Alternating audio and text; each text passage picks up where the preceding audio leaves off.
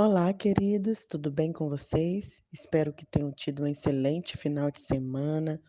Nós tivemos um, sem... um, final de semana muito gostoso, estamos muito felizes. Hoje, nosso filho completa mais um aninho de vida, quatro aninhos, né? E como aprendemos com Tiago, estamos pedindo ao Senhor sabedoria para lidar com ele, para educá-lo nos caminhos certos. A gente até colocou também um link se você quiser presentear e participar do projeto A Fome no Mundo, você pode nos procurar, que a gente te encaminha e essa é uma forma da gente participar de tudo que Deus tem realizado nesse tempo e, como estamos aprendendo, colocar a nossa fé em ação. Hoje eu quero ler com vocês Tiago 4, versículo 11 e 12 apenas dois versículos porque é de uma grande profundidade. Como só são dois versículos, eu vou ler nas duas versões: a versão Almeida Revisada, mais antiga, e a versão da mensagem. Diz assim: Irmãos, não faleis mal um dos outros. Aquele que fala mal do irmão ou julga a seu irmão, fala mal da lei e julga a lei.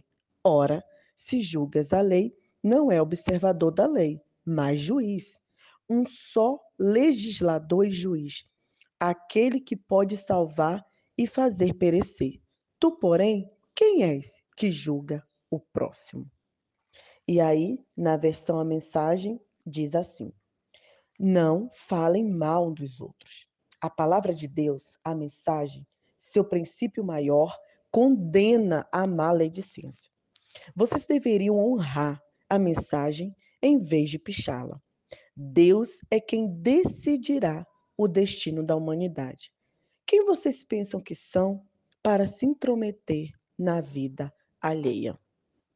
Queridos, esse versículo é de grande profundidade e está relacionado ao que a gente já compartilhou sobre a língua. Quantos de nós já sofremos, já padecemos, já nos entristecemos por conta da maledicência ou a famosa fofoca de alguém. Ao ler esse versículo, eu lembrei de um vídeo que eu assisti de duas pessoas públicas, né? Dois artistas, ela é intérprete de Libras e ele é um cantor gospel, que eles fizeram um vídeo para explicar o porquê eles não podem ter filho. Até aí, tudo bem, eles são pessoas públicas, resolveram abrir a intimidade deles.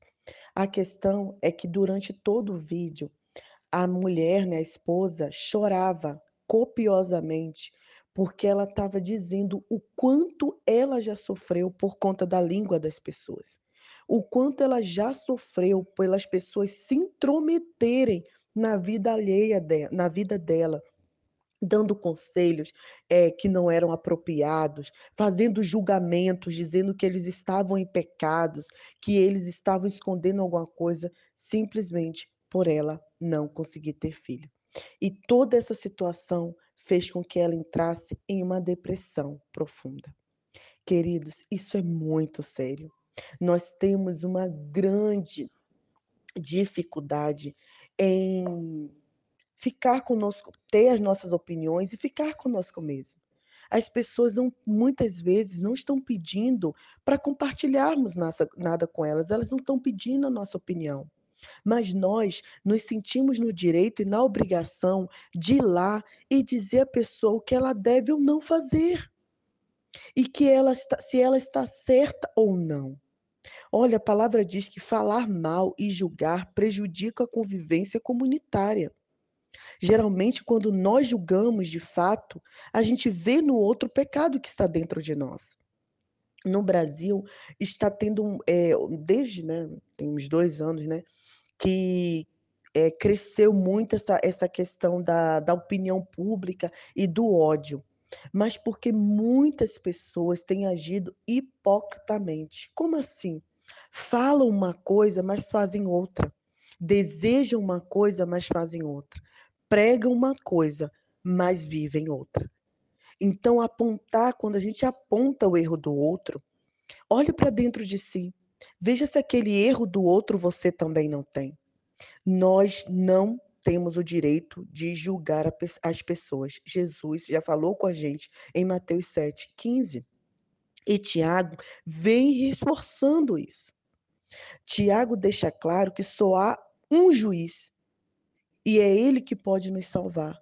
É o nosso Deus e o Senhor Jesus Cristo. Só. Nós não somos juízes de ninguém. E aí eu fui buscar profundamente sobre essa palavra julgar. Julgar pode se você você tomar uma decisão como árbitro ou você ser um juiz. Avaliar alguma coisa. E nós não somos juízes. A Bíblia fala desses dois tipos, né? Quando você julga assim por bem, você olha uma coisa, você vê que não procede é, de maneira adequada, então você se retira, você se afasta, então você fez o julgamento, você avaliou aquilo. Ou quando você julga por mal, que é você condenar aquela pessoa. Eu também estava assistindo um outro vídeo de um rapaz que é homoafetivo, ele é gay, e ele estava mostrando quantas vezes diariamente ele recebe mensagem dizendo que ele vai para o inferno. Agora, queridos, deixa eu perguntar: Deus nos deu esse poder da gente dizer quem vai para o inferno e quem vai para o céu? Somos nós que direcionamos a vida das pessoas? Nós, por acaso, temos esse poder de ser juiz? Olha o que Tiago diz: quem nós somos. Tiago, como da nossa linguagem, né, nossa linguagem coloquial, ele é até aparentemente grosso, né, que ele fala assim: "Quem é você?" Ele coloca a gente no nosso lugar, ou seja, de servo, de filho de Deus. O nosso papel é amar. Mas Nai, ele está fazendo isso, a Bíblia condena, a Bíblia diz. Então o Espírito Santo vai mover, vai falar. Não sou eu que vou condenar. Eu vou amar. Eu vou falar de Jesus. Eu vou falar das ações de Jesus. Agora, se a pessoa vai mudar, vai ser transformada ou não, cabe ao Espírito Santo de Deus.